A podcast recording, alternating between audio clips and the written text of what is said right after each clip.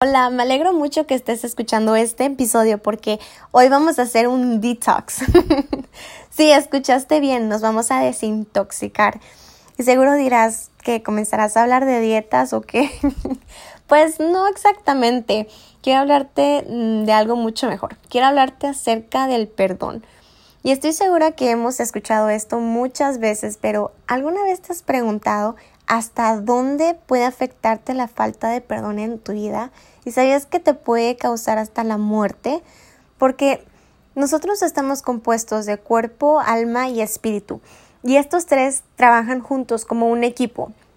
Hay un libro que comencé a leer no hace mucho de Valeria Leis, se llama Belleza Interior, se los recomiendo mucho, está buenísimo y ella menciona que perdonar es una decisión y no un acto sentimental.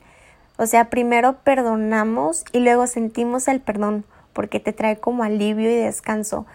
Y muchas veces llevamos por años este rencor y odio dentro de nosotros y simplemente va consumiendo hasta llegar al alma. Y sabes, está comprobado por la ciencia que el odio causa enfermedades en el cuerpo porque cuando se acumula mucha ira y no se llega como a que a drenar, se puede manifestar este sentimiento a través de muchas enfermedades. Un investigador de la Facultad de Medicina de Rochester, Robert Adler, él dice que la mente, las emociones y el cuerpo están comunicados. Cuando hay odio se liberan hormonas y sustancias como cortisol, prolactina y la adrenalina, y mientras más tiempo contenemos este odio en nuestro cuerpo, más daño sufre el sistema inmunológico. Y también al sentir odio se aumenta la presión sanguínea y el ritmo cardíaco, lo que puede generar enfermedades en el corazón y traer problemas en el sistema nervioso y digestivo. Wow, ahora me entiendes por qué necesitamos un detox urgente, porque Dios nos mandó a cuidar nuestra mente, nuestro corazón y nuestro cuerpo y la falta de perdón puede irte consumiendo poco a poco, créeme. Ahora muchas veces perdonamos sin que la otra persona se entere. ¿Te ha pasado? A mí me pasa mucho. ¿Y sabes por qué? Porque perdonar no tiene mucho que ver con el ofensor, sino con la víctima. Y en Lucas 6, Jesús nos dice que amemos a nuestros enemigos. Háganles bien y denles sin esperar nada a cambio. Y suena muy bonito, ¿no? Pero ¿cuántas veces realmente lo has hecho?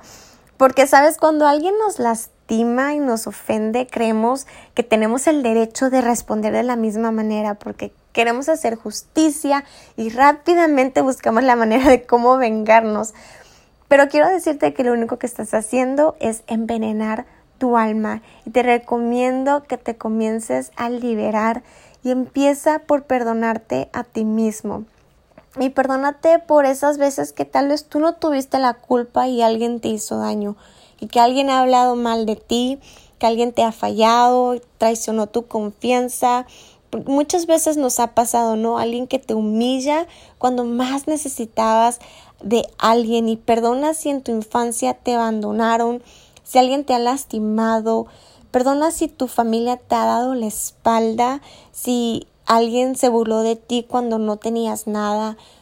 Perdónate si sientes que tal vez no has sido un gran ejemplo para tus hijos y les has fallado, has fallado como padre o tal vez has fallado como hijo. Perdona y perdona y perdona hasta 70 veces 7, nos dice el Señor. Y tienes que empezar por ti mismo, ¿sabes? Porque el perdón te, te hace libre, el perdón desata y te hace cambiar de actitud y te recomiendo que hagas una lista y reflexiones lo que sientes realmente, lo que tienes en lo más profundo de ti y comienza a trabajar en ello. Si tienes la oportunidad de hablarle a esa persona o mandarle un mensaje, mucho mejor hazlo. No tengas miedo ni vergüenza. Hoy es tu elección y tienes que elegir entre seguir viviendo encadenado o liberarte con el perdón. Y si crees que le has fallado a Dios, pídese perdón, pídelo, porque Él y su grande amor, Él nunca te va a rechazar.